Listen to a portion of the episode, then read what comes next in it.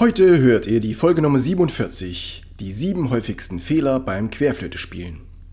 Anders als beim Klavier oder bei Streichinstrumenten, wo große Bewegungsabläufe uns zeigen, wie der Spieler die Töne erzeugt, ist es beim Flötespielen so, dass wir dort mit mysteriösen Fehlern zu tun haben. Wir können wenig sehen und viel bewegt sich im Inneren und sind ganz kleine Bewegungen. Wir brauchen also ein gutes Gespür und ein inneres Auge auf die Dinge, die geschehen und können dann diesen Fehlern auf die Schliche kommen. Dabei wollte ich euch mit dieser Folge gerne unterstützen und habe euch eine Übersicht gemacht mit den sieben häufigsten Fehlern beim Querflöte-Spielen.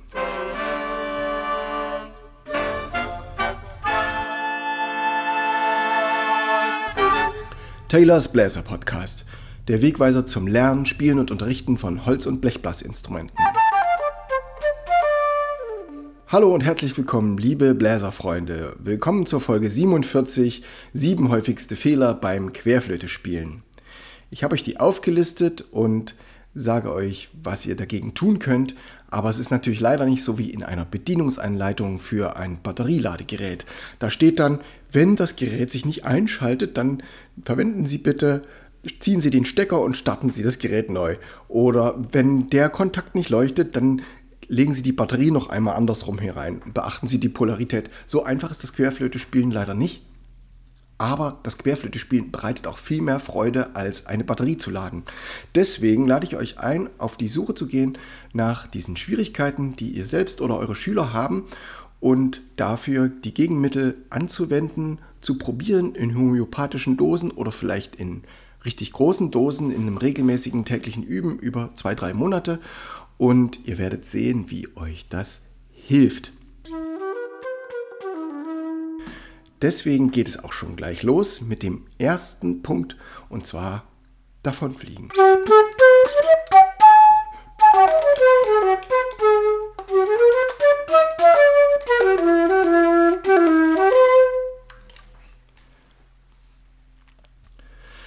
Wenn ein Flötist spielt, dann hat er sehr leichte flockige Töne und meistens viele Töne zu spielen und oft im hohen Register. Das führt dazu, dass man selbst gar nicht mehr so sehr auf dem Boden steht, sondern verleitet wird, sehr leicht und flatterhaft schon fast zu musizieren. Das ist dann schwierig, wenn es eine getragene Melodie sein soll und einen guten Rhythmus haben soll, weil für einen guten Rhythmus müssen wir unser Gewicht spüren. Stellt euch vor, ihr tanzt im Kreis und wechselt die Seiten und geht auf Zehenspitzen. Immer dann merkt ihr stark euer Körpergefühl und eure Schwere von eurem Körper. Und die ist wichtig, um ein gutes Rhythmusgefühl zum Tanzen oder zum Musizieren zu erzeugen. Vielleicht hilft euch die Vorstellung, an Posaune oder Tuba zu denken. Wenn ihr eine Posaune habt, dann kommt ihr nicht so leicht in Verlegenheit, weil die Posaune ist ein schweres Instrument, erst recht die Tuba. Große Töne müsst tief atmen und schon dadurch seid ihr geerdet. Fühlt eure Körpermitte, spürt eure Schwere und habt einen festen Stand.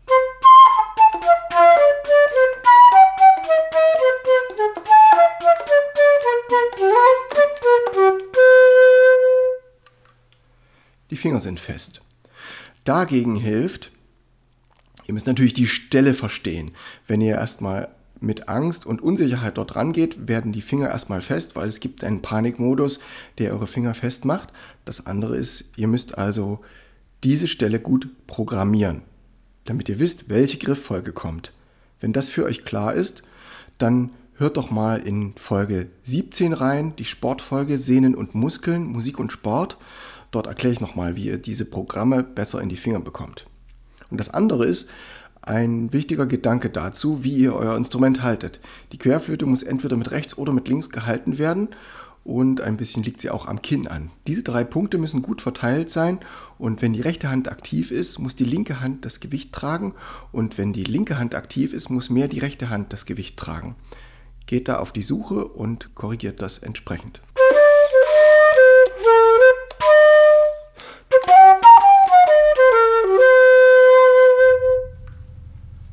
C2 ist zu hoch. Das dritte Problem, was ich ausgesucht habe, was ich oft bei Anfängern oder bei mittelmäßig fortgeschrittenen Spielern entdeckt habe, ist, dass das C2 oft zu hoch ist. Dagegen hilft, ihr schaltet ein Begleitinstrument ein, zum Beispiel eine Orgel, legt da ein, einen schweren Gegenstand auf die C-Taste und lasst den Ton lange stehen, spielt dazu ein C und einen Dreiklang oder eine Tonleiter und hört, wie die Intervalle passen. Und stellt den Anblaswinkel so ein, den Fokus und die Grundstimmung, dass ihr genau den Ton trefft, wo es am schönsten klingt. Lasst vielleicht einen Profispieler, vielleicht euren Lehrer oder mal jemand anders auf eure Flöte spielen und lasst ihn die Flöte einstimmen. Es ist auch wichtig, wie euer Mundloch eingestellt ist, ob es nach innen oder nach außen gedreht ist. Das hat Einfluss auf die Grundstimmung der Flöte und ermöglicht euch eine gute Intonation.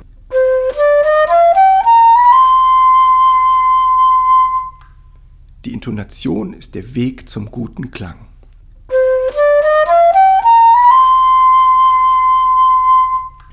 An dieser Stelle sind wir bei der Mitte dieser Folge angelangt und ich will euch sagen, wie der Bläserreim zur heutigen Folge ist. Er bringt nochmal in komprimierter Form rüber, was ich zu den einzelnen Sachen gesagt habe, damit ihr euch leichter erinnern könnt, wenn ihr vor diesem Problem steht. Ihr habt dann immer ein Wort mit ihren am Ende, was euch Anregung geben soll, das Problem zu lösen. Bläserreim zu Folge 47. Erstens. Fliegst du davon, hilft Schwere generieren. Zweitens. Sind deine Finger fest, hilft Gewicht der Flöte austarieren. Drittens. Ist wohl zu hoch dein zweites C, hilft Winkel optimieren. Viertens. Ist dein Notenspiel zu viel, hilft Stille Nacht zu memorieren. Fünftens. Klingt ein Choral noch etwas kantig, hilft Fingergriff synchronisieren. Sechstens.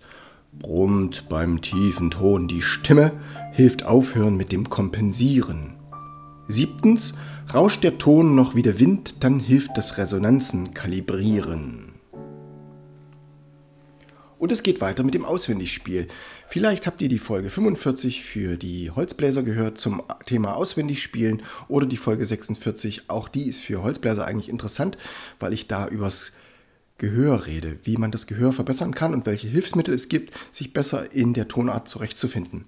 Ein Hilfsmittel habe ich euch als Instagram-Post zurechtgemacht. Ihr könnt es leicht auf meinen Kanälen finden. Da stehen alle Anfänge, da stehen zwölf Weihnachtslieder drauf und die Anfänge. Mit welchem Ton ihr anfangt, dann wisst ihr besser Bescheid, mit welcher Tonart ihr spielt und Dadurch erhöht sich eure Trefferquote. Meine Empfehlung ist, lernt Stille und Heilige Nacht auswendig. Dann könnt ihr dadurch eure innere Vorstellungskraft für Melodien stärken und damit euer Spiel natürlicher und gesanglicher gestalten. Fünftens. Genau da geht es auch ums gesangliche Gestalten. Spielt ihr einen Choral und eine weiche Melodie und das Legato bricht plötzlich ab. Ist von, besonders vom Wechsel vom C zum D.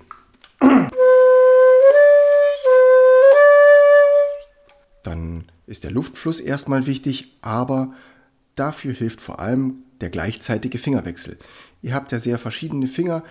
Der erste, zweite, dritte Finger, der ist sehr aktiv und sehr stark und besonders langsam sind natürlich die Ringfinger und die kleinen Finger. Wenn ihr diese Finger braucht, dann müssen die sich erstmal synchronisieren und brauchen eine andere Ansteuerung vom Gehirn, damit sie genauso schnell greifen können und der Griffwechsel wirklich gleichzeitig kommt. Wollen wir hören, ob es mir gelingt?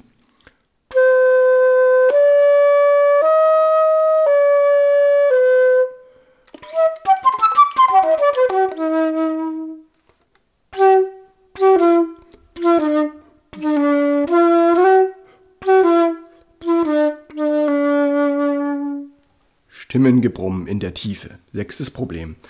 Das ist am Anfang besonders schwierig. Die tiefen Töne gehen auf der Flöte nicht so richtig gut.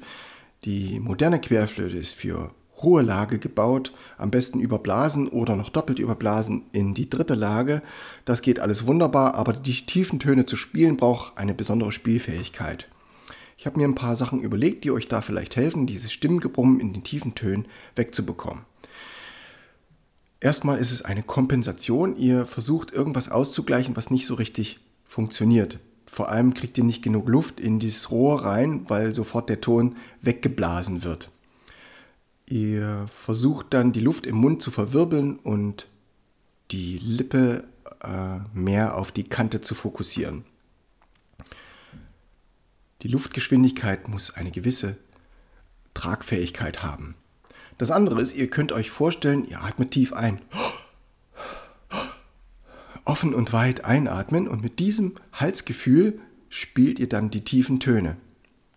Oder wenn wir jetzt an die Weihnachtszeit denken und jemand backt zu Hause selber Weihnachtskekse mit Zimt und Kardamom und feinen Gewürzen und einfach der Teig und schon allein Butter, Zucker und Mehl ist ja so lecker schon, bevor es in den Ofen kommt. Aber das ist eine andere Sache. Also ihr stellt euch vor, diese Kekse, die sind im Ofen schon 20 Minuten und der Geruch verteilt sich so schön in der Wohnung. Vielleicht noch ein Weihrauch, äh, Räucherkerzchen aus Krottendorf noch dazu angemacht. Und dann steigt dieser Rauch in die Nase und oh, und ihr werdet innerlich weit. Und das ist gut für die tiefen Töne.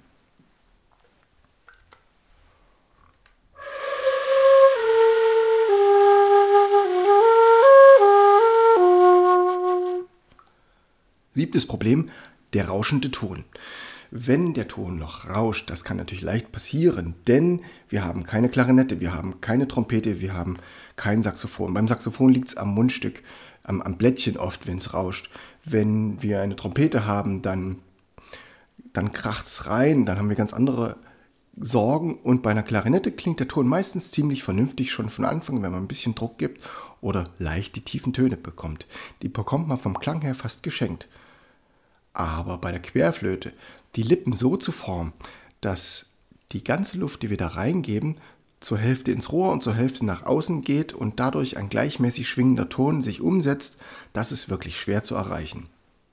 Das ist das, was ich eingangs sagte. Wir haben also ein Problem, was sich auf winzige kleine Muskeln bezieht und wir können nicht an der Haltung arbeiten. Haben wir einen Streicher, dann kann man sehen, ah, der steht, hält die Geige so und so und muss den Bogen auf eine bestimmte Art anfassen und dann gibt es Schulen dazu, da guckt man sich das genau an, wie das sein soll. Und wenn dann die Finger die richtige Position haben und er übt eine Weile, hat sich daran gewöhnt, dann wird er damit Erfolg haben. Aber wir können in kein Buch reingucken, wo dann genau drin steht, welche Lippenmuskeln wir wie anspannen müssen, damit die Flöte den richtigen Ton bekommt. Ihr müsst euch also selbst auf Forschungsreihen begeben. Ihr müsst diese Resonanzen prüfen. Hört dazu Folge 29, heiße Sommer, kalte Kirchen. Ihr könnt in den Kirchen auch mal üben oder im Treppenhaus selbst die Resonanzen hören, wo euer Ton am besten klingt. Selbst hören, wo euer Lieblingston klingt. Den Klang eures Lieblingstons auf das ganze Instrument verteilen. Und bei diesen Forschungsreihen könnt ihr selber entdecken, welche Muskeln ihr bewegen müsst, wie ihr dastehen müsst, wie ihr atmen müsst, damit der Ton diese Brillanz bekommt. Vielleicht auch mal eine Flöte tauschen, eine Flöte ausleihen. Jede Flöte hat andere Resonanzen, andere Lieblingstöne und das kann euch wieder vorwärts bringen. Auch wenn ihr dann zurücktauscht, könnt ihr Klang, das Klangerlebnis von dieser einen Flöte auf eure auch selbst übertragen. Also Mund- und Gesichtsmuskeln aktivieren. Wir haben 30 Muskeln ungefähr, die daran beteiligt sind. Und die Resonanzen finden und kalibrieren. An dieser Stelle möchte ich einen kleinen Gedenkmoment einbringen für Aquan Reun, der am 18.11. gestorben ist, 2021. Ein wunderbarer Flügelhornspieler aus den Niederlanden, der viel in Deutschland auch unterwegs war, mit Big Bands gespielt hat, tolle Aufnahmen gemacht hat und auch viele Workshops gegeben hat. Da ich ihn selbst erlebt habe, habe ich für ihn ein Stück komponiert und das geht so.